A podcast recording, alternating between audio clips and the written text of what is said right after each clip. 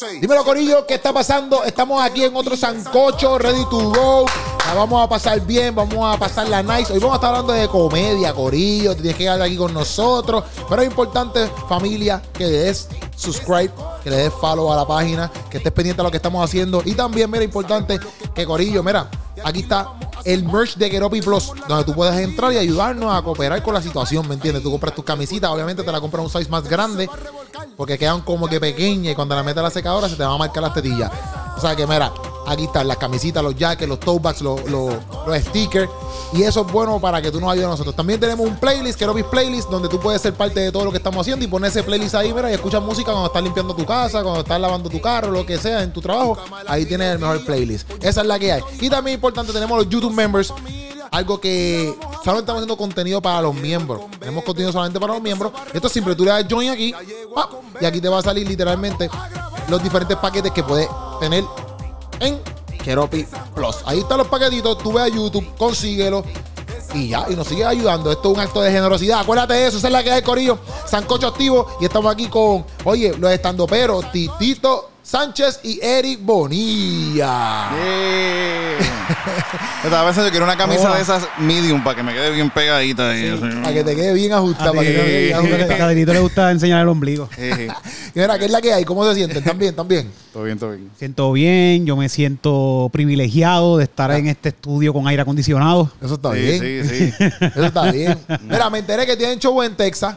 Este, pero antes de hablar de eso, bueno, si quieren decir la fecha, pueden decir la fecha para que la gente ya vaya. Ah, pues desde ya ves buscando Ajá. tu boleto porque si estás en Texas quiero que sepas que vamos a estar por allá todo el corillo de estandoperos del show de estandoperos y del show chisteando show eh, en Texas vamos a estar el 9, 10, 11 y 12. Tito, ¿cuáles son? ¿Dónde es que vamos a estar? Vamos a estar en, en Austin, Texas, en Houston, en Fort Worth Fort Worth. y en San Antonio. Ahí está, Corillo. O sea, que 9, si- 10, 11 y 12. Busca los boletos en, en Estandoperos PR en Instagram. Standoperos o en mi Instagram, Eric Bombonilla o Titito también, cualquiera de Estando, pero, este, perdón, a ver, aquí, buscarlo aquí para que la gente también lo vea visualmente. Si yo le doy aquí a. Instagram, pam, yo entro aquí Instagram, pam, busco aquí estando pero para que la gente lo vea, pam. Se aquí. escribe Da aquí. Standoperos y se produce Estandoperos. Eso está bien. Mira, voy a buscarla aquí, voy a buscarla aquí. Porque está en el link para que ustedes. En el que- bio, en el en el bio. bio, en el Ok, bio. ok, ok, ok. Vamos a buscarlo aquí, vamos a buscarlo aquí. Ahí puedes darle el bio y vas a ver el link. eh, Ok, Corillo, mira aquí, aquí está el link. Pam, aquí está el link. Este estando, pero está en la página de ellos oficial. Pam, tú le das aquí al link en el bio y ahí te sale, eh, eh, ¿verdad? La ahí- información. Eh, Ahí eh, van a estar todas las taquillas de todos los shows donde vamos a estar presentando. Esa es la que hay, para hacérselo simple a todos ustedes. Allá va a estar Cristina Sánchez, Titito Sánchez, Ángel González, Ernesto Rolón y yo, Eric Bonilla, por allá por Texas. Así que esperamos verlo a todos por allá. Si estás buscando stand-up y reírte, ve para allá. Esa es la que hay. Pero mira, ok, están en Texas hoy, pero obviamente eso no empezó ahí. Eso empezó de otra manera. ¿Cuál es- Para que la gente entienda un poquito de su historia, eh, cómo ustedes la han metido. O sea, llevan años, pero para llegar a Texas no ha sido fácil. ¿Cómo ha sido esa, esa trayectoria? Pues, hermano, eh, divertida, diría yo. En cierta forma, yo me he divertido mucho con, lo- con estos años que he hecho stand-up y me he enamorado de, de lo que hago del stand-up. Y ha sido, ha sido cool, ha sido divertido. Sí, sí. Es un montón de trabajo, en verdad. Es como- como, que. Sí, sí. Es como arrancar un negocio nuevo que no existe en Puerto Sí, Rico. pero por ejemplo, ahora mismo, si, si, si alguien de la- del mundo del stand-up comedy, a lo mejor dice, ah, pues espérate, yo quiero quizá ir para Texas también o lograr lo que ellos están logrando. Obviamente, pues no empezó así, ¿me entiendes? No fue como que ustedes dijeron, ah, pues vamos a hacer stand-up comedy hoy en Texas, sino como que ustedes empezaron haciendo stand-up comedy. Ahora están en punto fijo también haciendo un coso un poquito también, obviamente más fijo. Pero ustedes antes estaban por todos lados. Sí, sí, sí. Y todavía estamos por todos lados también, de donde quiera que, que vayamos y encontremos que, que- que hay paga. Porque vamos, ese es nuestro, sí, es sí, nuestro sí, trabajo. sí, sí. Nosotros los vamos a tirar. Igual hay un montón de shows que no los anunciamos, pero nosotros estamos a cada rato en shows sin en paga. la calle, En la por calle, ahí, en no todos ven lados. más. Y nosotros Sí. vamos a todo. A, a nosotros hacemos stand-up y lo hacemos de, de- de- de que nos gusta y lo, y lo Exactamente. amamos. Y donde hay unos open mic en un sitio, tú haces un open mic un día decimos, y nos aparecemos. Vamos Allá para le allá. caemos, allá Ya. le caemos. Eh, ¿Y por qué ustedes quisieron hacer eh, stand-up comedy? Porque eh, individualmente lo pueden contestar, pero Eh, ¿por qué te interesó esa, esa vuelta de stand-up comedy? Porque yo soy una attention. me gusta la atención. Me gusta mucho la atención. Y, Yo creo que todos somos, Eh. todos, todos lo somos en, en cierto punto. Pero ustedes desde chamaquito como que sabían ya como que, ah, pues, yo se lo pregunto porque ese no fue mi caso. Yo no como que descubrí que me gustaba el stand-up desde chamaco, qué sé yo, lo descubrí en la iglesia, ¿verdad? Pero ustedes, ¿cómo lo descubrieron? Yo lo descubrí tarde también, lo descubrí a mí me gustaba hacer chistes cuando era chamaquito. Ajá. Y me gustaba decirle chistes a los nenes. Y me, me, me acuerdo de este, de este pana que me decía, repíteme este chiste. Ya. Estaba pensando en él los otros días, en Omi. La cuestión es que después entré en un, en un programita de radio web. Ok. Y ahí nos empezó a seguir un montón de gente. Y para traer a esa gente y sacarle algo de par de pesitos, Ya. pues decidimos hacer un show donde, pues, qué sé yo, fuera toda esta gente y hablábamos mierda, lo mismo que hacíamos en el programa de radio Ya. hicimos stand-up. Esa fue la primera vez, de las primeras veces que hice stand-up. Y de ahí para allá, yo, Pacho, yo voy a hacer esto, olvídate por ahí para abajo. Ya, ahí te gustó un montón y te vamos encima. Vamos a hacerlo, vamos Yo, a hacerlo. yo tenía un pana que él siempre quería hacer stand-up y me recuerdo que él tuvo un año preparándose. Cuando al fin logró hacer Pero stand-up, ¿cómo se preparaba? ¿Cómo- preparándose de que estaba leyendo libros de comedia, Ah, libros, sí, sí, sí. Que yo- tú, eh, estábamos en Nueva, viviendo en Nueva York y allá en la biblioteca tú consigues lo que sea. Ya. Y cuando al fin acá en Puerto Rico se trepó fue una vez y no volvió a hacerlo más nunca. Y Ah, yo fui, yo fui con él y me trepé y no he parado de hacer stand-up Y hace esa- 11 años atrás. Pero que él, él no se trepó porque quizás tuvo una mala experiencia. No, que- él le fue, le- la primera vez se bajó y la segunda vez eh, le fue súper brutal, pero no, no, no volvió. No. Sí, ya cumplió con lo que quería hacer y se fue. Sí, sí, se sintió que no Lo tenía, logró, que lo no tenía logró. futuro ni nada en eso, no sé, en verdad. Pues, Es verdad. sí, sí, sí. Es que, ¿quién, quién hace stand-up y piensa como que yo tengo futuro en esto? Sí, sí, sí, sí, sí, ¿Quién sí, hace sí, sí. eso? Yo pienso que Bueno. exacto, tienes que entrar con la mentalidad de que, exacto, si tú entras con la mentalidad de que, ah, pues yo voy a ser millonario, pues quizás, Mm, sí, exacto, sí. estás Exacto, bien equivocado. exacto. Pero sí, pues, bueno, usted tiene un futuro en está, Pienso yo que. Sí, pero en un principio yo no pensé como que, coño, yo voy a hacer esto el resto que me quede de vida, ¿no? Ya. Yo estaba como, coño, tengo que buscar un mejor trabajo. Un-.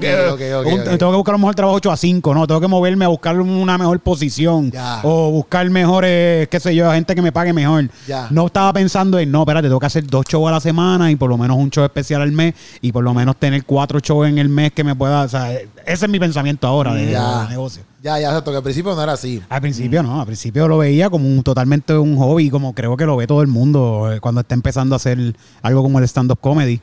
Y lo vi como un hobby, pero ahora ya es, es un negocio para nosotros. un negocio. Sí, en, en otro trabajo ahora mismo, trabajo. sí, sí, sí. Y entonces, ajá, dime. No, que re- recordando también que cuando antes de empezar esto en, pu- en punto fijo, nosotros estábamos haciendo lo mismo que hacemos los jueves en punto fijo, lo hacíamos en, en otros negocios en Río Piedras y en Santurce. Un jueves en, en- en el ensayo, otro jueves en el NIE y ahí no, tuvimos un montón de tiempo haciendo eso hasta que al fin se dio la oportunidad de hacerlo eh, En, el punto fijo. Sí, En yo, punto yo fui, yo fui al NIE y también fui al ensayo. Yo fui también Sí, al sí, ensayo. O sea, como que estuve allí y los vi. Pero entonces, ok, y partiendo de todo eso, como que ya obviamente haciendo la comedia y toda la vuelta, eh, ¿cuándo es que ustedes dicen, ah, pues, ok, pues, vamos a darle de lleno? Como que cambia esa mentalidad. ¿Cuándo pasa eso? Yo creo que después de la pandemia, en la, en la- en la pandemia más o Es, menos. es que la pandemia, la pan- pien- pienso que la pandemia ya le estábamos dando. Sí, creo sí, creo sí. que no hubo, no, no nos dimos, por lo menos yo, no creo que tenga un- un- una fecha exacta de yo decir, ah, de aquí para adelante fue que yo decidí. Fue como que lo sé, como un boiling. Eh, me, me metí en una olla y esa olla fue hirviendo, hirviendo, hirviendo poco a poco hasta que yo no me sentí que estaba hirviendo esta olla. Ya. Y ya estoy aquí metido hirviendo, ¿sabes? Como que fue una, fue- es que fue una, una bolita de nieve que fue corriendo poco a poco hasta que tenemos ya. todo este público, esta gente que nos ve, ¿sabes? No, está duro. Fue sin querer, fue sin querer. Y entonces, este, pero, ok, parte- ah, hablando de, de, de stand-up puro, como que hablando de, de la edad de comer esa vuelta, cuando ustedes a lo mejor no hacen, al principio, porque también pasa todavía, pero al principio, cuando ustedes quizás hacían, no hacían un buen beat, ¿qué, qué, les, qué les venía a la mente? No sé, porque yo siempre he hecho buenos beats. ¡Ah! Yo todavía, todavía a veces uno dice cosas que a veces yo digo cosas y digo, diablo, esto estuvo bien porquería.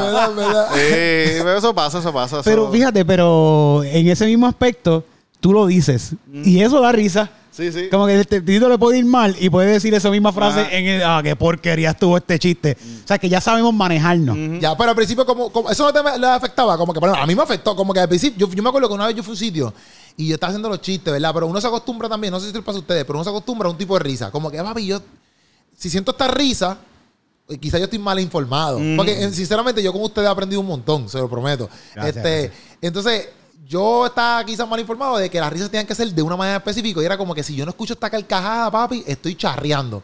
Y yo fui a un sitio donde las risas eran como que pues, medium, como que, ah, ah, ¿me entiendes? Pero se estaban riendo. Pero, papi, yo me roché tanto que maté todo. Mi stand-up comedy era como de 40 minutos. y Yo lo hice en 10 minutos todos mis chistes. de tal carete que iba. Pero me, Pero me trabajó tanto de que yo decía, papi, yo no. Como que yo me cuestioné si realmente yo podía hacer esto. A ustedes no le. ¿Sabes? Eso, eso pasa, a veces pasa. arriba trepado uno dice, ¿por qué yo estoy aquí? ¿Por qué estoy haciendo Incluso esto?" antes de treparse uno. Incluso- ya. pero sabes algo con el tiempo, es que a veces yo pienso que hay shows, hay shows que son, tú dices, oye, hoy el show estuvo brutal, esto, la gente estuvo, todos los chistes funcionaron. Hay otros, hay otros días que quizás los chistes funcionan algunos y otros no. Pero la gente se lo disfruta.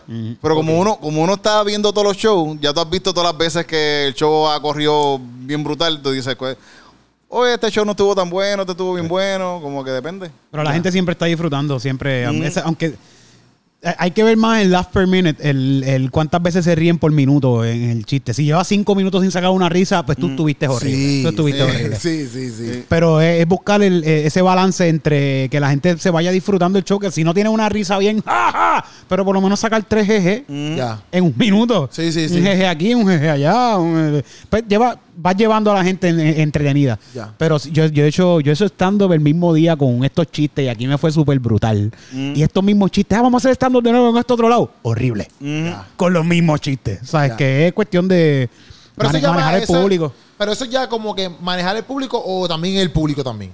Yo pienso que a veces puede ser los dos. Como Pues- que yo pienso que yo me paso lo mismo y yo digo, "Acho, en verdad que el público, en verdad, yo porque dice el chiste exactamente como es, qué sé yo, y pues el público es el que no estaba into it. Sí, sí, bueno. O es el comediante. Yo pienso que siempre es culpa de uno. Sí. Sí, sí, por lo menos yo pienso que uno, uno tiene que, y no es que yo, yo he hecho cosas a veces que, que mal de mi parte, que no estaba el carete. Pero uno tiene que aprender a, a- a- uno tiene que aprender a, a- a leer el público también. Quizás Eso, hay públicos eso, que, quizás hay un público que yo puedo decir y decir barbaridades, pero hay otro público que quizás yo digo algo y están como que, dale, este tipo, yo no, este tipo, yo no voy a escucharlo. Ya. Mi- Yo canto una canción, yo canto una canción deseando que se mueran los PNP, mala mía. Y esta canción en San de Juan. cariño, de cariño, Sí, sí, de no, es cariño. jugando. pues, es Mi- comedia, es comedia. yo no quiero que mi maíz se muera, ¿sabes? Pero esta canción en San Juan casi siempre, la mayor, el 98% parte. Donde sea que yo cante esto en San Juan, parte. Ya. Pero si la canto en Mayagüez, Y- esa gente no se ríen. En Ponce no se ríen, no, eh, lo toman en serio. Sí, sí, como que este Como tipo que está este tipo está lo loco. Y era una aprendida ahora mismo. Sí, sí, que eso es parte de leer al público. Este, este público, ya yo sé que la gente de Ponce, fuera de San Juan, no le gustan esos chistes que tengan que ver mucho con política y, y te envuelva ese asunto. No les gusta tanto, no les gusta tanto. Eh, eh, pero tú vas, me, me imagino que obviamente, eh, si te vas ahí en el momento, pues obviamente tú te vas ajustando. Como que si estás cantando en Mayagüez, ponemos esa canción y te cuenta como que, Pues, diablo, eh, la termina, la termina. La, canción. chavienda es que es una canción, no es manera de cambiarlo, no es como un beat que yo puedo como que, oh, déjame camuflajearlo con esto que puedo decir. No, la canción está escrita y eso es lo que es. Que tienes que terminarla full. Tengo que terminarla. Quizás al final, pues yo digo, qué sé yo, dice un chistecito para que la gente, "Ah, un poquito, pero se fueron con el mal sabor de que les dije que se murieran. Pero mira, ok. eh, yo pienso que en Puerto Rico, obviamente, ustedes que conocen un poquito más, pero esto de los comedy clubs no existe mucho. O no hay muchos venues donde Bueno, no uno pueda existe, ir. se puede decir No Comedy existe. Club, Comedy Club se puede decir que no existe, sí, sí. ¿Verdad? No existen. Como que, pu- bueno, punto fijo un comedy club. Un Ahora café mismo teatro. Es un café teatro, sí, ¿Cuál, sí, cuál sí, es la sí. diferencia entre café teatro y comedy club? Pero los cafés teatros te hacen este bohemia, obritas de teatro, este no está hecho específicamente para hacer stand-up comedy. Ah, aunque, ¿verdad? aunque Punto Fijo ahora mismo es uno de los mejores sitios en Puerto Rico para ver stand-up comedy. Por el hecho de que es algo cozy, es pequeñito, lo tienes al comediante ahí de frente, no es tanto como un teatro, que tienes el comediante bien lejos. Ok. O sea, es bueno en cuestión de comedy club, porque así son los comedy clubs, son cozy, pequeños, más, más personal. Ok. Por eso es que, eh, eh, el que el que mejor llena las características de un comedy club es ahora mismo Punto Fijo. Punto fijo. Pero Punto Fijo es un café teatro. Ya. Y pero, ok, pero ¿por qué ustedes piensan que eso como que no, no, no pasaba aquí en PR? Porque yo, yo por lo menos cuando empecé a ver un poquito de stand-up, así de en Puerto Rico, pues conocía al Lechente, que era trepata aquí, que eran open mics, pero no era un comedy club. Era, yo fui cuando lo hacían Celebrate, ¿verdad? Y pues, Es duro. pero era una barra, era una barra y tú, y allá, obviamente atrás, Y tenía un teatro Ajá, atrás. atrás había un teatrito y ahí pues, se hacían performance. Pero yo siempre me he cuestionado eso porque yo digo, diantre, si tú quieres ser comediante, obviamente ahora mismo está la opción de ustedes, de estando pero, y hay otros open mic que están surgiendo, pero, y han surgido también anteriormente. Pero yo digo, si uno no tiene esas opciones, o si no existieran ustedes, por decirlo así, como que, ¿por qué no hay comedy clubs aquí? Que yo pienso, yo pienso que Puerto Rico es un lugar bien bueno y que ha tenido un auge bien grande en, en teatro. El teatro en Puerto Rico es algo que está establecido, es algo que todo el mundo va a teatro. Pero el, el stand-up comedy, como el, el teatro, el stand-up comedy está más abajo del teatro. Como que el teatro, yo soy actor, yo fui a la escuela y estudié. Ajá. El stand-up comedy, pues tú te trepas en un sitio ahí a hablar de tus partes. Ya. y la gente Sí, lo sí. puede ver como, como, Eh, como que a lo mejor no es, no es vendible o algo así. Sí, sí, quizás no hay un nego- no lo ven como negocio. Y antes yo creo que también l- a gente que hacía stand-up, antes de ser hacer stand-up eran te- eh, actores o eran locutores de radio o artistas de televisión, pero no. Yo siento que nunca ha existido gente, además de Luis Raúl, de que eh, lo que querían Que era se hacer dedican a stand-up. hacer stand-up, que se Solamente, dediquen, sí. Ok. Como Ellos- que eso no lo hay. no. lo- Ahora nosotros que estamos a decir, sí. Los famosos que han hecho stand-up han hecho stand-up por, por moda o por hacerle un par de pesos o usaron, utilizaron el stand-up para brincar a hacer otra cosa que ellos querían hacer. Ya. Pero, pero no van, no hacen más Pero stand-up el mismo, comedy. el mismo, el mismo Chente, pasó algo así, porque Chente empezó haciendo stand Chente definitivamente use- utilizó el stand-up para brincar a otra cosa que él quería hacer.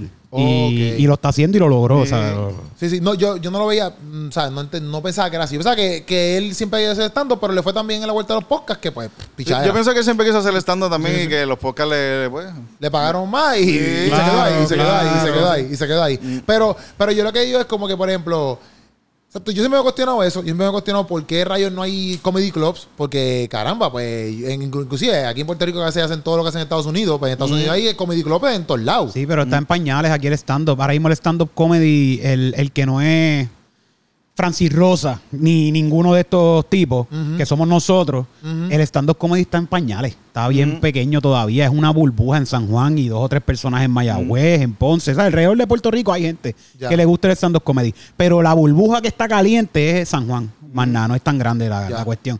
Y como es tan nuevo el stand-up para, para aquí como negocio, el stand-up es súper nuevo. No, no hay la gente que tiene negocio y hace negocio son gente más, más adulta Ya. que no creen en esto del stand-up. De hecho, la gente que está en, en- en medio de, de televisión, radio y todo eso, nos ven a nosotros como stand-up comedian, como que, ah, sí, sí, sí. Eso yo hacía eso antes. Eso es, sí, Yo hacía eso esa es cosa bueno. antes, Cuando estás empezando, eso es bien bueno para que lo hagan. No es como que no, no tienen el mismo pensamiento de nosotros. de, No, espérate, nosotros vamos a hacer esto para toda la vida. Yo quiero, ser un, llegar, yo quiero llegar a viejo haciendo esto. Sí, sí, que no lo ven como profesionales. Exacto. Ya, ya, Ellos ya. no lo ven, no te ven como un pro, te ven como que estás struggling por ahí para llegar a donde yo estoy. Eh, ok, ok, No, sí, no, sí. De verdad, yo no quiero El- estar ahí. el- para nada, para el nada. stand-up comedy también en Estados Unidos no lleva mucho tiempo.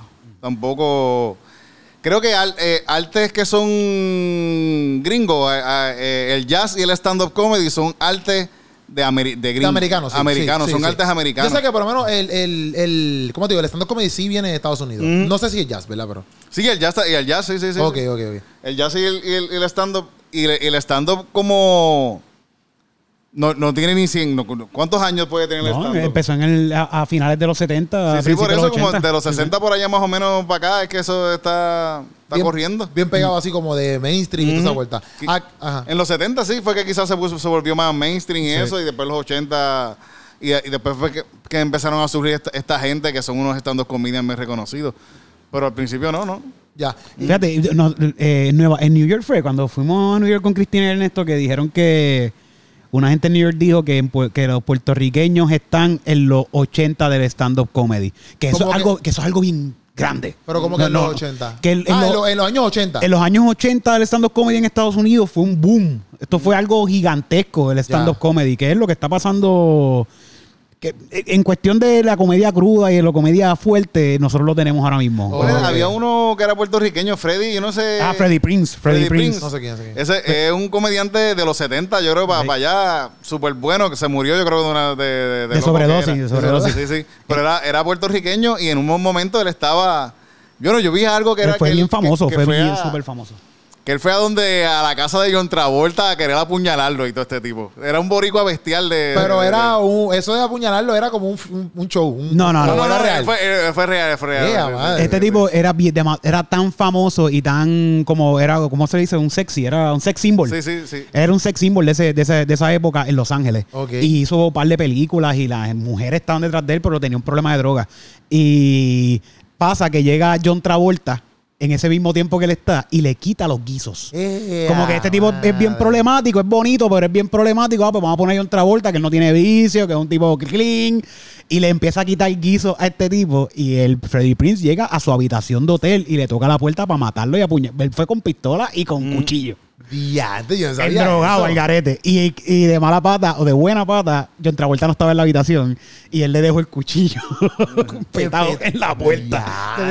Lo que era. Ya, pero ya él, ya él, ah, se murió de sobredosis. Se murió de sobredosis, sí. Ya, ya, ya. Pero entonces, eh, partiendo de eso, obviamente, pues, eh, aquí, pues, quizás eso empieza a subir, yo creo que más ahora. Va a empezar a subir, yo creo que un poquito más los comedy clubs. Obviamente, Sí, lo que sí, ustedes sí. están haciendo, pues, hace que la gente diga, ah, pues, espérate. Porque ustedes están llenando un venue, por ejemplo, los jueves ahí, casi todo, todo- todos los jueves. Todos los jueves en punto fijo estando pero en el Centro de Bellas Artes de Santurce, boletos a la venta en PR Ticket, dale para allá. Exacto, Este, que, que el llenar eso ahí todo el tiempo eh, le dice al productor o al mercado como que, mira, que hay algo, gorillo. Sí, definitiva, definitivamente, pero bien pocos creen en, en- Hay mucha gente todavía que está escéptica de- del stand-up, que no ven este, este éxito que está teniendo el stand-up. y- y este flow de, de- de- de estos artistas que no hacen stand-up nunca. Por ejemplo, yo, yo, yo fui a uno que me invitaron que era ca- un cantante, una cantante haciendo stand-up comedy.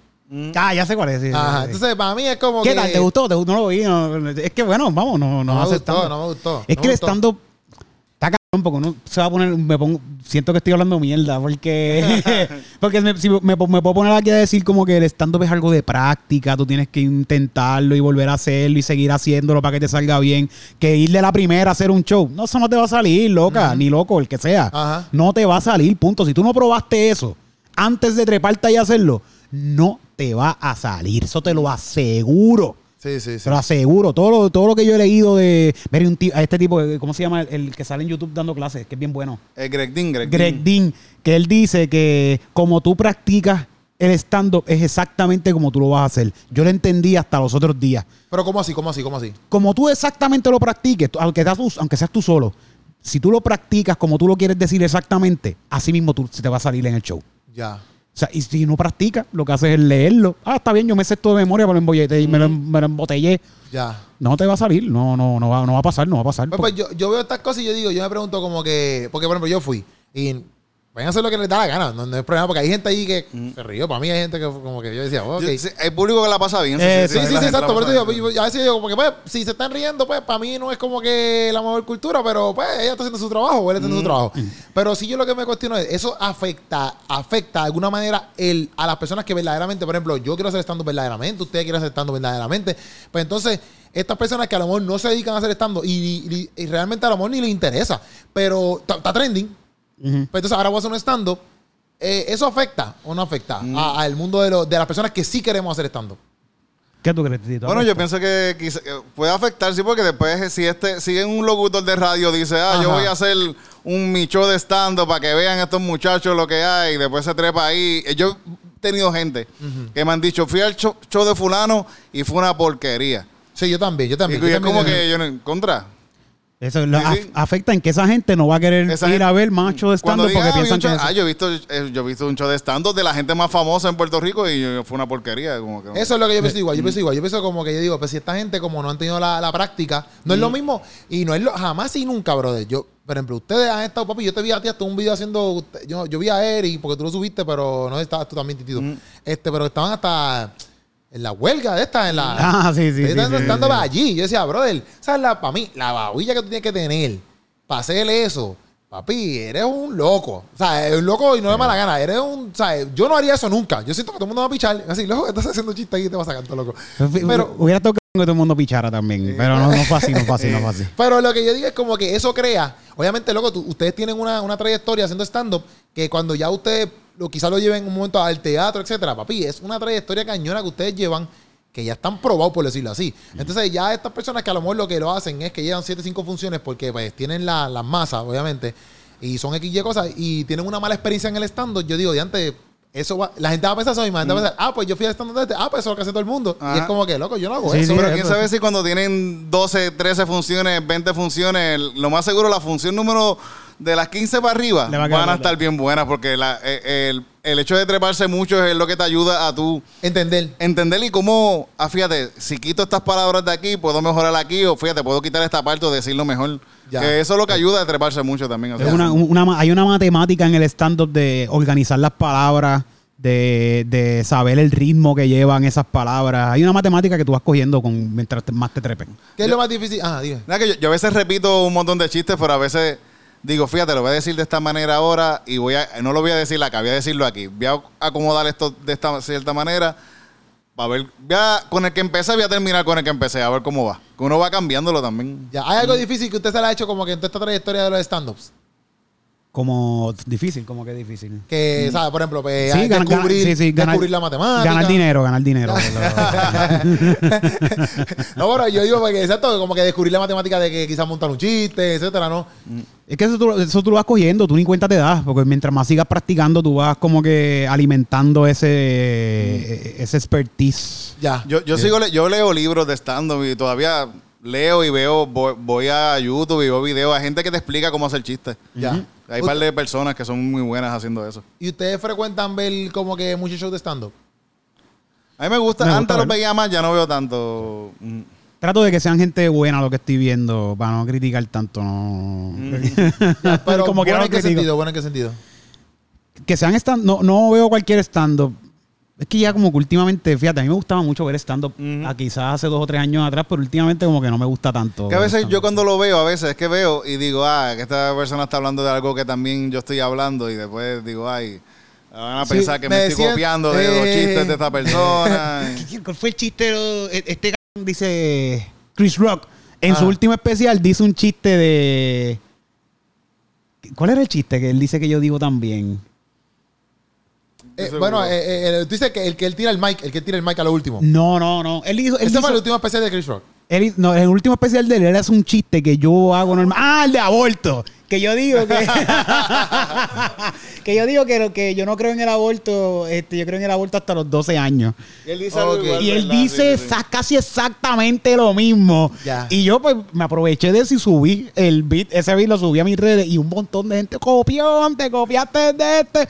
Pero si este chiste yo lo llevo haciendo hace como cinco años atrás. Ya. Hay muchas premisas que se parecen, muchas Sí, premisas. yo pienso que obviamente como el ser humano busca qué cosas también la gente se identifica, pues hay muchas cosas que todos nos identificamos. Porque yo me acuerdo, yo me acuerdo un chiste de Bill Cosby, de, del dentista, y papi yo decía, ya antes, papi, ese mismo chiste lo tengo yo, y, pero es por, porque tú le sacas chiste al dentista y él le sacó exactamente los mismos chistes, pero es la misma experiencia, ¿me entiendes? Como que casi todo el mundo va al dentista y tiene la misma experiencia. Pero yo decía, yo a veces no veo tanto come, eh, stand-up comedy por lo mismo, porque a veces yo digo, "Acho, yo mismo me siento, aunque nadie lo sepa, como que aunque nadie lo sepa, yo, yo siento como que ya entre la gente está pensando que me parezco a, por decir así un nombre, este, Sí, sí. Kevin Sí. Hart o qué sé yo, este, que sea, eh, pues la gente se, se va, yo mismo me friqueo en mi mente, no Pero sé. eres tú, eres, es uno que sabe un poco de comedia. La gente que no sabe nada de esto. Sí, no sabe Eh, no se yo, dan cuenta. yo creo que uno puede, uno puede, si te da la gana, coger los chistes mejores de, de, De Luis Carlin, de de Luis y todo eso, los dices aquí y... Nadie se da cuenta. Y nadie, Nadie va a sabe. saber, y nadie sabe. Nadie sabe. Nosotros hemos visto gente haciendo chistes de George Carlin. Sí, que esto sí. es icónico. ¿Quién no se sabe los chistes de George Carlin? Y, y nosotros hemos visto gente trepado haciéndolo qué?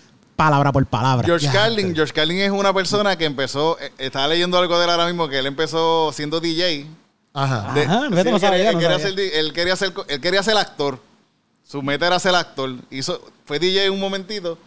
Después se metió a hacer stand-up comedy y quiso irse, meterse a ser actor, pero se dio cuenta que era bien mal actor.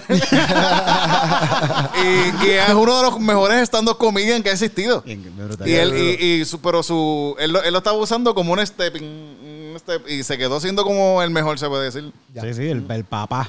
Y esta, esta experiencia ahora en Estados Unidos, por ejemplo, es la pri- ok, ya ustedes fueron a Texas. Sí, Fuimos a Texas cuando eh, que Cristina le abrió a Tom Segura. Ya, A exacto. Tom Segura, sí. En ese tiempo fuimos para allá. Ok, y esa- esas experiencias allá, eh, mentalmente, ¿cómo ustedes van en el sentido de que, porque, ok, ustedes tienen su chiste y toda la vuelta, pero están en otro país? Mm. Mucho boricua. Sí, lo que van gente aunque, boricua. ya usted- aunque, aunque ustedes sepan que son boricos, ustedes no dicen, o sea, no, no piensan como que, ah, pues si digo esto, no, no. Fuimos a República hace poco a hacer stand-up y hicimos los chistes. Nosotros no casi no hicimos, no cambiamos No, no, nada. no. Y yo hice, yo hice chistes hasta de políticos puertorriqueños. Pero no lo digo tanto por, por, por el tipo de chiste, digo por las palabras, qué sé yo, que a lo mejor tú dices sorbeto y ellos como que, ¿qué Ah, es eso? No lo eso, eso, entienden. Ok, eso. ok, ok. Eh, eh, pero imagínate tú que tú estás aquí en Puerto Rico viendo un dominicano haciendo stand-up. Ajá. A mí me encanta ver los otros de otros países mexicanos, lo que lo que sea. Me encanta el delivery y, y como quiera le, le- Y las lo va a palabras que cachar, lo va a digan, sí, cachar. sí, sí, sí. Pero hay mexicanos que yo, que yo, por ejemplo, y hay un mexicano que en Netflix, que, ay, yo no me acuerdo el nombre de él ahora mismo, pero él hablaba como que mucho de México, yo no entendía nada, lo tuve que quitar. Porque era como que todo bien referente a México y la gente que se... re- es como decir, no, porque en Bayamón pasa esto y esto y en Bayamón, en Bayamón es como que, loco, yo no sé qué es Bayamón. Obviamente yo sí, pero el mexicano. Ajá. Y era como que yo no estoy entendiendo. Y aunque me int- intentaba como que envolverme en, la, en, en el chiste, no podía. Yo decía, no, no puedo, no puedo. Pero no, no sé si ustedes como que, porque cuando yo fui para Estados Unidos por primera vez a hacer un show, yo estaba friqueado. Yo estaba así, eh, fueron todos puertorriqueños, después fue como que ya era. Pero con puertorriqueño Sí, está tacho. chilling. Puedes Yo, decir lo que sea ahí. yo fui a un show en, en Miami que me fue bien mal ahí al principio porque Ajá. también el, el muchacho hacía mucho crowd work. ok. Y entonces yo fui a hacer el chiste y la gente estaba como que súper perdida de que este tipo nos, nos está hablando. Sí, como que estaba acostumbrado al Sí, crowd work. súper Pero mira, yo estoy aquí, tripéame a mí. Sí, sí, sí, Eso pero de- eso- ahora quizás lo jugaría mejor si veo que de esto. ¿ves? Pero eso de crowd, eso de crowd work, crowd work también es como que algo, algo que está como que pasando ahora, ¿verdad? Sí. O eso es Sí, bien- güey, es, es un- una forma del stand-up comedy. El stand-up comedy tiene sus varias formas y esa es una de ellas, que es una, muy buena, bien efectiva. Sí, pero eh, de crowd work. De Crowder, sí, Sí. bueno, stand-up, eh, sigue siendo stand-up. Pero, güey, porque yo siempre pensaba como que, exacto, el stand-up, pues, obviamente es tú solo y tienes los, los hecklers, ¿sabes qué se le dicen? Un heckler, sí, bueno, heckler es el que te está molestando el show. Ajá. Sí. Pues, pero tú tienes gente que te va a gritar cosas y qué sé yo, y pues tú puedes interactuar con ellos si te da la gana o si no te da la gana, ¿verdad? Porque no Bueno, tienes que hacer en realidad se supone que no hayan hecklers, se supone que no. ¿Verdad? se supone que la gente no vaya a un show a estar hablando. Mira, pero, eh. una, una cosa de lo por qué no hay un comedy club aquí en Puerto Rico. En Estados Unidos hicimos, eh, fuimos al improv, que es, eh, el que no sabe qué es el improv, el improv es como el Walmart del stand-up comedy. Sí. Ahí están por todo Estados Unidos, es lo más grande en cuestión de, de, De- venue. venues, de venues de stand-up comedy. Eh, y en el improv, un muchacho me gritó. Y yo le grité para atrás. O sea, hicimos un poquito de crowd work ahí con él. Volví y me interrumpió. Y yo me sentí un poquito incómodo, pero normal. Como normal uno está en ese, pero traté de manejarlo como quiera. Pero me siento que estoy en Puerto Rico. Y en Puerto Rico eh, tengo que bregar con este tipo ahora, de ahora para adelante hasta que termine, hasta que me baje de aquí. Ajá. A la segunda vez que él me gritó, ya tenía un empleado al lado.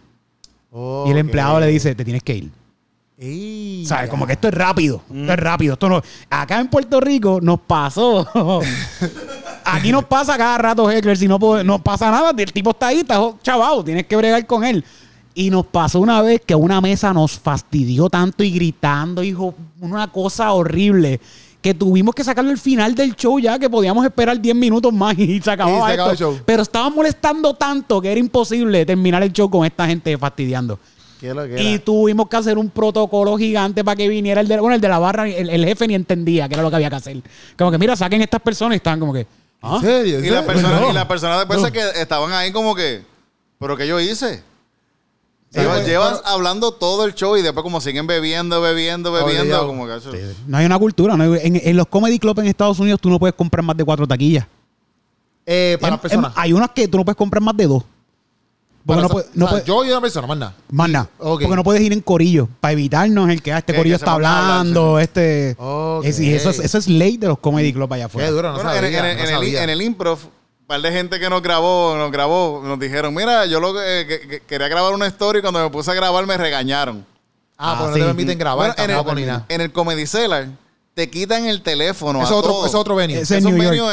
en, en Nueva York, que Ajá. es un venue en un sótano. Icónico. Mira, es igual de grande que esto, yo creo. Sí. y ahí se trepan, Chapel se trepa ahí. Se Ya. trepan todo. Bueno, Los cuando más nosotros así, fuimos- así, así. Sí, sí, bien, ¿verdad? pequeñito. Bien pequeñito, bien pero, pequeñito. pero no te, hacen como 20 shows al día. No es sí, sí. un show y ya. Se empiezan Ah, como desde las 6 de la tarde hasta las 12 de la noche. Por ahí para abajo. Nosotros, nosotros nos metimos al de la una de la mañana. al, al último, sí, Al sí. Y último. llegó a Ali. a- Ari, Ari. ¿Cómo se llama, Loni? El, el chinito que hace No, no, chinito, Master of el None. chinito, Dios mío. el de Master of None. Ah, sí, Aziz Ansari. sí, sí. Ah, ya, ese Él cuál, llegó al final y hizo como una hora. Mira, nosotros estábamos dormidos. No sé, sí. En verdad. Bueno, ¿Por bueno, qué? yo- ¿Por qué? Estábamos cansados, todo el Ah, día caminando y todo. El tipo es muy bueno, pero él se dio cuenta que era bien tarde ya y dijo, mira, Corillo, ustedes están bien cansados, nos vemos. Y se va. En, el- en ese sitio te quitan el teléfono, se los quitan a todos y los ponen en una bolsa. En el menos si es una mesa que estamos nosotros, todos los teléfonos los ponen ahí en una bolsita y los ponen en la mesa. ¿Qué? Y si tú sacas el teléfono ahí, tiene que tienes que ser por una emergencia o algo así, te tienes que ir para afuera. Porque no puedo usar el teléfono. puedo No, usar está, el está en teléfono. una bolsa sellada. Una Sellada, bolsa sí, sellada. se- sí. sellado. Qué lo que era, ¿verdad? Pero eso está bien duro. Porque eso no Sí, sí. graba nada, ¿no? Y Sí, está sí. pendiente del show. Exactamente. Está Y pendiente los también que de repente vaya a Chapel y empieza a decir unos chistes y practicarlo y alguien lo graba y saque eso, es como que contra. Exacto, exacto. Sí, sí, eso es algo que va, eso es algo que va a coger un montón de views si tú lo subes a, YouTube. Pues entonces, por eso, te- entonces aquí, pero cuando tú haces crowd work, Mm. por ejemplo, yo, a mí no me gusta mucho, ah, eh, por ejemplo, chisteando, que ustedes lo hacen. Mm. No me gusta en el sentido de yo hacerlo, porque no es, no es la cosa. A mí no me gusta mucho eso de estar quizás bregando con la gente, porque yo siento que en algún momento, exacto, yo, como yo siempre tengo que tener el control, puede ser que se vaya el control y no sepa cómo arreglarlo. Pero prefiero picharle a la gente. A menos que sea algo como que me lo tiren como que un payaseo, como por ejemplo el otro día, eh, en el del jueves antipasado, creo que fue, este, que fue impro stand-up, este, lo de los exes, ¿se acuerdan? Ah, sí, sí, sí, sí. sí. que ustedes pasaron con una mesa de los exes, que, que, Ah, que- sí, los que estaban enfrente. sí, Ajá, sí, pues sí, sí. eh, eso era súper cool, André. Eso era súper cool. Porque ellos estaban como que vacilando con ustedes y toda esa vuelta. Pero hay veces que la gente como que se prospasa. Y es Sí, como se quedan que- pegados ahí gritando. y yo siento que si tú vas ya automáticamente, cuando tú le das ese privilegio a hablar con la gente, puede ser que, que diantre, papi, ¿por, por qué rayos me fui para donde la gente? Pues es que yo a veces, yo no hago ese crowd como que, no sé. Es lo, lo mismo en el stand-up. Tienes que practicarlo. Tienes que practicarlo hasta que tú te cojas, te, te sientas cómodo. Primero te tienes que sentir cómodo para poder hacerlo, porque es como único. full. A mí me ha pasado en, en- a veces como que si no me siento seguro en, en el, en el escenario, que a veces hay días que uno no se siente bien, Ajá. que se me hace bien difícil. Si alguien me habla, como que me, me, me, me, me quita moralmente, me, me, me, me baja, me quita. pues, tacho. Ya. Es un Sí, bad sí. trip. Y, pe- pero, pero a ustedes les gusta mucho el crowd work.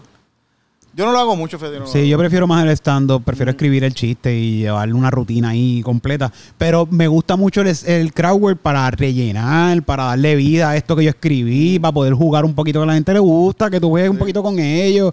Y, y- y quizás el crowd work no tiene que ser algo tan grande como preguntarle directamente dónde tú trabajas, o qué tú haces, o qué te gusta. Puede ser algo como que, a ver si yo los pongo a aplaudir. Apláudeme. Ya. Y la gente se muere la risa con eso y yo no estoy, inter- no estoy intercambiando ni palabras con ellos. Ya. O sea, eh, son cositas, son cositas que tú vas aprendiendo. Ok, y entonces ahora ustedes viajan para allá, para Texas, pero ustedes tienen planificado, o sea, después de Texas van a otro estado o solamente es Texas nada más. Ahora vamos a Texas O sea, solamente. ahora vamos para Texas. Por pronto New York va a pasar, pronto. New York. Va New York New es York. como donde realmente muchos comediantes salen, ¿verdad? En New York. Donde Sí. es como que el, me- el, el main area, así como que. Está Los Ángeles y New York, diría yo, ¿verdad? Los Ángeles y New York. Sí, Los Ángeles y Nueva York, sí. El mismo, eh, el lugar este, el Improv, eh, se creó en, en, En New York en empezó. New York, sí. Empezó en New York y era una barra. Era, eh, era tan cool hacer stand-up que para esa época Ajá. que este negocio creó esta cosa que de por la noche, después que la gente salían de obras de teatro, pues se iban ahí a escuchar a otra gente hacer shows de stand-up. Y ahí se trepaba Richard Pryor y Robin Williams y un par de gente hasta que se volvió, se convirtió en el improv después. Qué duro. Mm. Qué duro. Obviamente, por ejemplo, nosotros hacemos stand-up y nosotros, bueno, a mí me gusta más lo clásico, que es exacto, quizás stool, voy de agua, qué sé yo, y, Y el micrófono y ya. Pero cuando tú ves a esta gente ya que están haciendo como que estos big shows así bien grandotes, eso no les mete un tipo de presión como que ya entre, pues quizás la gente adjudique como que esto es un stand-up. Por ejemplo, Kevin Hart viene a hacer un show que casi casi parece, tú sabes, un Sí, en concierto. estadios, en estadios. Ajá, en estadios. ¿sabes? Y tú dices, "Diantre, yo no tengo eso, yo no tengo eso. Y eso no, eso realmente no es el estando. El estando es que yo pueda, ¿verdad? El arte que yo tengo a través de los chistes que yo contar, etcétera. Sí. Son elementos que tú le puedes meter. Pero lo que yo voy es como que si tú quieres en algún momento aspirar a seguir creciendo eso, como que es obligatorio, ustedes lo ven así, como ustedes lo ven. Como obligatorio llegar hasta así de No, no, grande. no, no, obligatorio en el sentido, no, no, no, de esto, de este, de este mecanismo de que, papi, tenemos que meterle todos los power porque si no la gente no lo va a aceptar. Como Ya, que ya, no ya. me van a comprar el, el, el boleto o nosotros no somos estando pero reales, estando pero me refiero a la, eh, la palabra estando pero, no al, Ah, al, mercado de ustedes. Este, porque no tenemos las pantallas o no tenemos estos big shows así como Kevin Hart o... Es que tú, tú, tú- Yo pienso que Kevin Hart empezó haciendo stand-up también por ahí. Full, full, full, full. sí. Pero ¿sabes que, sabes, sabes que hay gente que no conoce a Kevin Hart hasta que ahora está en su Sí, pick? sí, ¿me entiendes? seguro, sí, sí. Pero yo digo exacto, como que a veces yo veo todo este flow yo digo, algún día yo voy a llegar a un sitio Y yo no tengo que traerte las mega luces ni los mega artificiales. Yo te voy a hacer estando y eso es lo que vale. Porque a veces la gente como que no es si... Quizás no es si pasa, qué sé yo, en, en- en la cultura y en la comunidad que ustedes están creando, por decirlo así. Pero hay veces que la gente como que exige, como que, ah, pues si yo voy a pagar 20 pesos de esto, me tienes que poner 7 luces ahí por lo menos. Pero, pero es como que no, yo puedo salir con el stool nada más. Mm, Pero fíjate, Sí, yo, eh. yo viendo a mismo el último especial de Luis y Eso de eso mismo iba a hablar, sí. como que el especial de él En eh, el Madison Square Garden. eh, eh, está parado en el medio haciendo stand-up solo con un y una botellita de agua y Se ya. acabó. Ese es el que es 360. 360, Sí, sí. sí. Ah, que Tiene las pantallas medio. del Madison, que son las mismas que usan para, para los juegos, ¿verdad? Que son las pantallas gigantes. caer la gente mirando para los que están lejos para que vean. Y él abajo en el mismo medio haciendo stand-up. Ya, yo ni nada, solamente un stool, su micrófono y él se acabó. Ya. Y entonces, eh, ah, obviamente, para que esa cultura aquí siga creciendo, pues tenemos, por ejemplo, ustedes tienen que seguir metiéndole, pero ¿qué se hace para que la cultura del stand-up siga creciendo? Seguir lo mismo que estamos haciendo, seguir trabajando sin parar, llevar los open mic. Yo pienso que es una cosa bien importante en la cultura del stand-up, por eso me gusta que los open mic sean verdaderos open mic.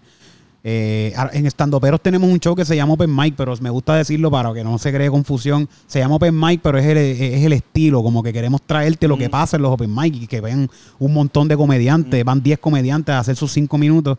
Y hay gente que nunca ha ido a un Open Mic que va a nuestro show y no sabe lo que, lo que significa para nosotros un Open Mic.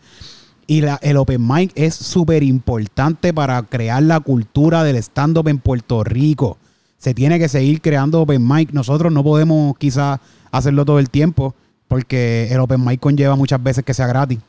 O sea, conlleva no cobrar tanto. Pero es un trabajo que nosotros llevamos muchos años haciéndolo. Y queremos que los muchachos que están y los que están metiéndole, que, que han entrado por ese trabajo que nosotros hemos hecho durante todos estos años, que sigan manteniendo esa cultura del open mic porque es lo que va a llevar la cultura del stand-up para Pero arriba. ¿por qué es tan importante? ¿Por qué es tan importante? Pues yo Ay. pienso que para mí es bien importante porque da la oportunidad a que cualquier persona que piense, ah, mira, yo quisiera hacer stand-up, pues ¿sabes qué? Hay, una, hay un lugar donde puedes tratarlo. Ya. Pues, y está abierto para eso, está abierto, mira. Y a veces yo lo digo en uno de estos, pero quién sabe si gracias a eso alguien se trepa un- en alguna ocasión y sale un comediante buenísimo. Exacto, que nunca exacto. tuvo la oportunidad de decir, "Ah, yo quiero ser comediante, ¿dónde lo hago? Ah, yo no sé en dónde. Ah, no tengo un micrófono para pararme en un sitio, no tengo la, la- porque hay que tener la calle, hay que tener... Sí, si no fuera por los open mic, yo no estaría aquí. Punto. sí. Full, punto, full, full. punto, punto, se acabó. Si Pues- no fuera porque yo llegué una vez a San Juan y Chente me dijo, hay un open mic en Río Piedra pasando, yo no volví a hacer más stand-up comedy en mi vida. sí, sí. Ya. De verdad. Pero entonces, ok. Y es partiendo de los open mics. Porque, pero también el venue es importante, porque obviamente, como aquí no hay venues, en los improv y estos lugares, ¿hay open mics? Sí. Sí, open Sí. mic, sí, sí, ellos hacen open mic. Ok, pues porque yo digo, porque no es lo mismo tú hacer un open mic, por ejemplo, en el NIE, ustedes lo hacían en el NIE, este, no es lo mismo, aunque ese espacio ustedes lo tienen aparte como que de la barra, pero no es lo mismo hacer un open mic donde quizás todo el mundo está comiendo, que sé yo, estás como que ahí, como que cayéndole casi de paracaídas, como que, corillo. Por ejemplo, yo fui una vez con ustedes al de la barra, que sí la gente sabía que ese, ese iba a estar ahí, pero era por ahí por Guaynabo, ¿te acuerdas? Sí, sí, sí. ¿Cuál sí. fue ese? ¿Cuál fue ese? Por Guaynabo, que era como un montecito, una barra, una Ah, barra. sí, sí, sí, que estaba abierto. Ajá. Ya, ya, ya. Ajá, Sí, Y sí, la sí. gente se sentaba a escucharte, normal, fine. Pero obviamente es una barra abierta que puede venir alguien a beber y no le interesa para nada tu Tacho, en, en ese sitio una Son vez parte, llegamos. ¿Te acuerdas cuando llegamos a ese sitio y nos cayó una guagua de gira? De, la- de esta guagua, ¿cómo se llama? un paribos. Un paribos. Ah, un paribos, un paribos. Nosotros a punto de empezar el show y se baja este paribos con... Y Anda, eso fue horrible, fue horrible, fue horrible. ¿Y tuvieron que esperar? ¿O, se- o hicieron el No, show como empe- quiera? empezamos el show con ellos, hicimos una canción improvisada. Pero sí, lo que hicimos fue como que le hicimos un showcito como que de impro. Ya. Que impro, pues por lo menos uno puede jugar más con la gente y le Pero- hicimos cancioncitas. Pero también volvemos, es por la experiencia que tenemos de cómo bregar con este público. Que espérate, hay que sacar, hay que sacar, eh, que esto lo hemos hecho un montón de veces. Una vez llegamos también a Calle, que nos contrataron para hacer este show para la casa de la música en Calle. Titito, Ángel, vamos para allá, vamos a partir con stand olvídate, vamos para allá a hacer Ajá. esto. Llegamos allí, nos miramos los tres y dijimos, vamos a hacer impro. Vamos a hacer. y jugamos, le cantamos cancioncitas, que las canciones siempre funcionan. Pues, macho, sí. Y la pasaron, esa gente la pasó brutal. Y esta misma gira, esta misma gira fue in- súper incontrolable. Fue una. ah, estaban todo el tiempo. ¡Ay! Yo tuve que gritarle, cállense la boca! Pero literal, literal. ¡ah! Sí, porque Y no te controlaban. no se controlaba. Y le hicimos dos cancioncitas y ya Ay, se yo- fue. y yo le pregunto porque, por ejemplo, a mí se me hace más fácil. Porque yo nunca había estado en un ambiente como que de. de o sea, yo sí he estado en un ambiente de bar y de jangueo, pero no haciendo stand-up comedy. Era para janguear y, disfrutar. O sea, que llegar a un sitio a hacer stand-up comedy y como que, ok, aquí la gente está jangueando, como que. Pues para mí a veces es bien trabajoso, como que para. Es súper trabajoso, es Sí, súper sí, sí. trabajoso. Pero obviamente para, mí, punto fijo, es más cómodo porque es como que exacto, la gente, aunque sí puede beber y comer y qué sé yo, pues, pero la gente realmente está ahí para, para Sí, pa- pagaron para estar aquí. ellos ellos para van a ver el show, ellos van a ver el show, no Ellos van a van- comer, ellos van a ver el show. Exacto, exacto. Ellos no van a estar ahí jangueando de casualidad. momento, ah, mira, aquí hay un show de Hay comedia. un tipo ahí hablando, ¿qué es que está hablando esta persona? eh? Exacto, exacto, exacto. que para mí eso es bien importante porque obviamente si se crea un venue así, pues obviamente los open mic, porque está cañón, tú treparte por primera vez en una barra, que obviamente eso va creando como un, un caparazón en ti y te va probando, ¿me Sí, Sí, entiendes? sí, eso- eso- ahí es que uno se, se hacha, es que uno la va, coge, coge mollero. Sí, sí, exacto, exacto. Pero que obviamente, exacto, si tú es tu primera vez y a lo mejor lo haces una barra, pues quizás es como que diante, bro. Quizás no es la mejor experiencia hasta, hasta después que tú vas entendiendo un poco más. O compararlo con un venue de open, de, ¿cómo te digo? Un comedy club, que es más para eso, ¿me entiendes? Quizás tu experiencia puede ser un poco pues, gratificante, mejor, etcétera. Bueno, yo, yo, he hecho, yo he hecho show en, en Open Mic que cada vez que hablo, alguien habla. Es Como que verdad. voy a decir, bueno, pues yo estaba y la persona... Y yo, pues estaba por Ese allá. tipo no sabe lo que Así. Y yo, Pues mira, gente, se habla. Digo que, ca- mira, ¿qué pasó? ¿Qué Cállate pasó? boca. Yo, yo he tenido gente, dice- yo escuché antes, una señora, un open mic que hacíamos, que todavía lo hace- el que hacemos todavía, Ya. se paraba frente a frente a decir, mira qué clase de porquería. Mira qué clase de porquería. ¿Sabes qué? Yo quiero, vamos a darle. Eso, eso te iba a preguntar, eso es la que te iba a dar, ¿verdad? me iba a dar a cada rato, yo a veces la veía así, una porquería, hablaba con gente, vamos a que darle una pela a este tipo. Yo, Pero en tu segmento, en tu segmento. Ah, yo- yo- en tu parte. Y yo, yo la escuchaba, mira señora, yo la estoy escuchando, yo la escucho. Titito era el host de este show y esa señora salió del venue para buscar unas personas para que le cayeran encima a Titito Ay. porque eso es una porquería lo que está haciendo. Y es como que, wow, señora, así como que, ¿qué pasa? Ya, no, bien alcoroso, ¿verdad? Sí, sí, Río Piedra, Río Piedra, yeah. Pero fíjate, esa misma señora nos vio otro día haciendo lo de calzoncillo Music Night y dijo, ah, eso me gustó. Porque estaban improvisando canciones y como que pues. Eso está, esto es loco, ¿verdad? Como la gente. Ahora, bueno, este también hizo que también, Pablo, yo lo conocí ahí, hizo, está haciendo ahora un open mic también. Un También, open mic sí, también, la sí, freidora los martes creo que es. en Eso el- es prácticamente en el- nuevo. Sí, ese es nuevo, sí, nuevo, sí, Solo que si tú quieres subirte, le puedes escribir a él y él. Ya, pero eso, eso también es lo mismo, como, co- sea, porque él dijo que es en el nido, pero eso es literalmente una barra. O es otro flow. No, el, el nido, el nido es el nido San Juan es Bueno, barra. es una barra, pero de la manera que lo está haciendo, lo, lo hace en un espacio aparte de la barra. Que cuando es así, es mucho mejor. Porque Mucho si uno tiene la barra al lado, la gente está pidiendo tragos y cosas y es un bad trip casi siempre. Duro, Mm, duro, duro. Estamos ahí, perfecto. Yo pienso que estamos bien, pero a toda esta, este, hablando de, de, de, de todo esto, obviamente van para Texas, pero y, 9, 10, 11 y 12 de noviembre vamos a estar por Texas. y pero eh, partiendo de todo esto, como que ya ustedes entrando en que ya están grabando un poco más, por ejemplo, tienen ahora los viajes, etcétera, como que tienen una meta eh, así como que, ok, vamos a ir haciendo esto para lograr esto, o sea, lograr un, hacer un comedy club entre ustedes, o qué sé yo, ¿tienen, tienen algún tipo de meta con, con Ahora mismo el branding de estando pero también yo pienso que está creciendo un montón, como que la gente sabe de estando pero bastante, ¿me entiendes? Pienso que es súper bueno porque es como que este espacio donde, loco, Corillo, existe este espacio donde podemos ir a hacer estando. O sea, como que siempre los open mics eran así como... Yo siento que estando pero, ¿verdad? Esta es mi perspectiva. Siento que estando pero ha creado este, este, esta imagen donde este es el lugar, ¿verdad? Este, eh, estando pero en punto fijo ha creado esta imagen de este es el lugar, este es el espacio. Si tú quieres hacer estando, este es el lugar. Antes era más como que se escuchaba más como que, ah, pues, allí, ahí, no sé si me entiendes. Sí, sí. Por allá, cállale por acá. Ahora, Yo siento que punto fijo y ustedes con estando pero han, han establecido como que hay un lugar ahora, ¿verdad? Pero ustedes tienen como que una meta de seguir llevando esto a otros niveles. Si lo han pensado, sí, sí. Seguir creciendo la marca y, y eso, las cosas llegan. Ya. Después nosotros estamos trabajando para, para el stand-up. Y el stand-up va a seguir creciendo y nosotros vamos a seguir creciendo junto con él. Porque somos los que estamos empujando el stand-up para que crezca. Yo sé que a muchos les duele que digamos esto. Pero somos los que estamos trabajando para que el stand-up siga creciendo en Puerto Rico. Y nosotros vamos a crecer junto a él porque somos los que lo estamos haciendo. Duro. No, sí que uno está trabajando, lo sé. Y yo pienso que también uno lo está trabajando y, y somos bastante abiertos también a también cuando... Si nosotros por lo menos vemos a alguien que va a un open mic y le va bien y nos pide para treparse en el open mic de nosotros, nosotros dale, seguro le damos la oportunidad. Full, Seguro, full, sí, full. sí, sí. No, yo siento que, por lo menos yo con ustedes, eh, he tenido buenas, o sea, a mí son, son buenas las experiencias. Yo no puedo decirla como que, ah, la pasé mal ni nada. Al contrario, usted mismo me ha recibido súper bien y con todo el mundo. No es como que conmigo, con Sí, todo el mundo. y, y también se siente una, ¿cómo te digo? Una, eso mismo que el mismo Pablo, por ejemplo, ahora mismo está haciendo eso ahí, pero, pero se siente como una, él estuvo en stand-up en... Dios mío, en Bueno, para ahora. eh, Ponsibiri, que también está Ah. con esta gente en la televisión, más está con en el Chori Castro, con, ¿cómo se llama esta gente? Eh, breve, algo extra, Algo extra también, pero colabora. Mira, que, que cuando tú vienes a ver, papi, es una, eh, se está creando una, una familia, por decirlo así, Sí, eh, de sí. colaboradores, donde el stand-up sigue creciendo, ¿me entiendes? No, y nosotros le decimos a todo el mundo también que, que vayan a los open mic de, de, de- de todo el mundo, que si tú quieres hacer stand mira, hay open mic pasando y vea esos open mic. Yo me yo voy a todos los open mic que hay por ahí también. Yo a lo que puedo ir voy. Duro. Que el open mic, lo quizás no lo dices bien ahorita, el open mic del stand pero no es tan open. Es solamente para gente que ya se trepan, que están Ajá. haciendo su stand-up y tienen su rutina ya creada. Y les damos un, un espacio para que hagan su, se presenten a nuestro En un, público. en un lugar que, Que de verdad que es no va a haber una barra y te va a quitar. Puede pasar también. Para que tengan esa oportunidad, porque Sí, muchas, full, muchas full, de las full. personas que van a Open Mic nunca han tenido la oportunidad de tener un, un showcase, ¿sabes? Ajá. de enseñar lo que hacen, por lo menos aunque sean cinco minutos, a un público real que quieren ver stand-up comedy. Nosotros hacemos los lunes, todos los lunes hacemos un open mic en la calle ahí en ¿Qué te Río eh, que- eh, Río Piedra. que es el mejor open mic de Puerto Rico. Ahora mismo lo digo sin duda alguna.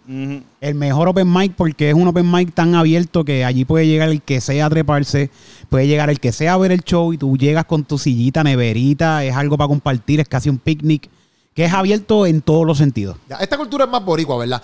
Porque los open mics en Estados Unidos no son así.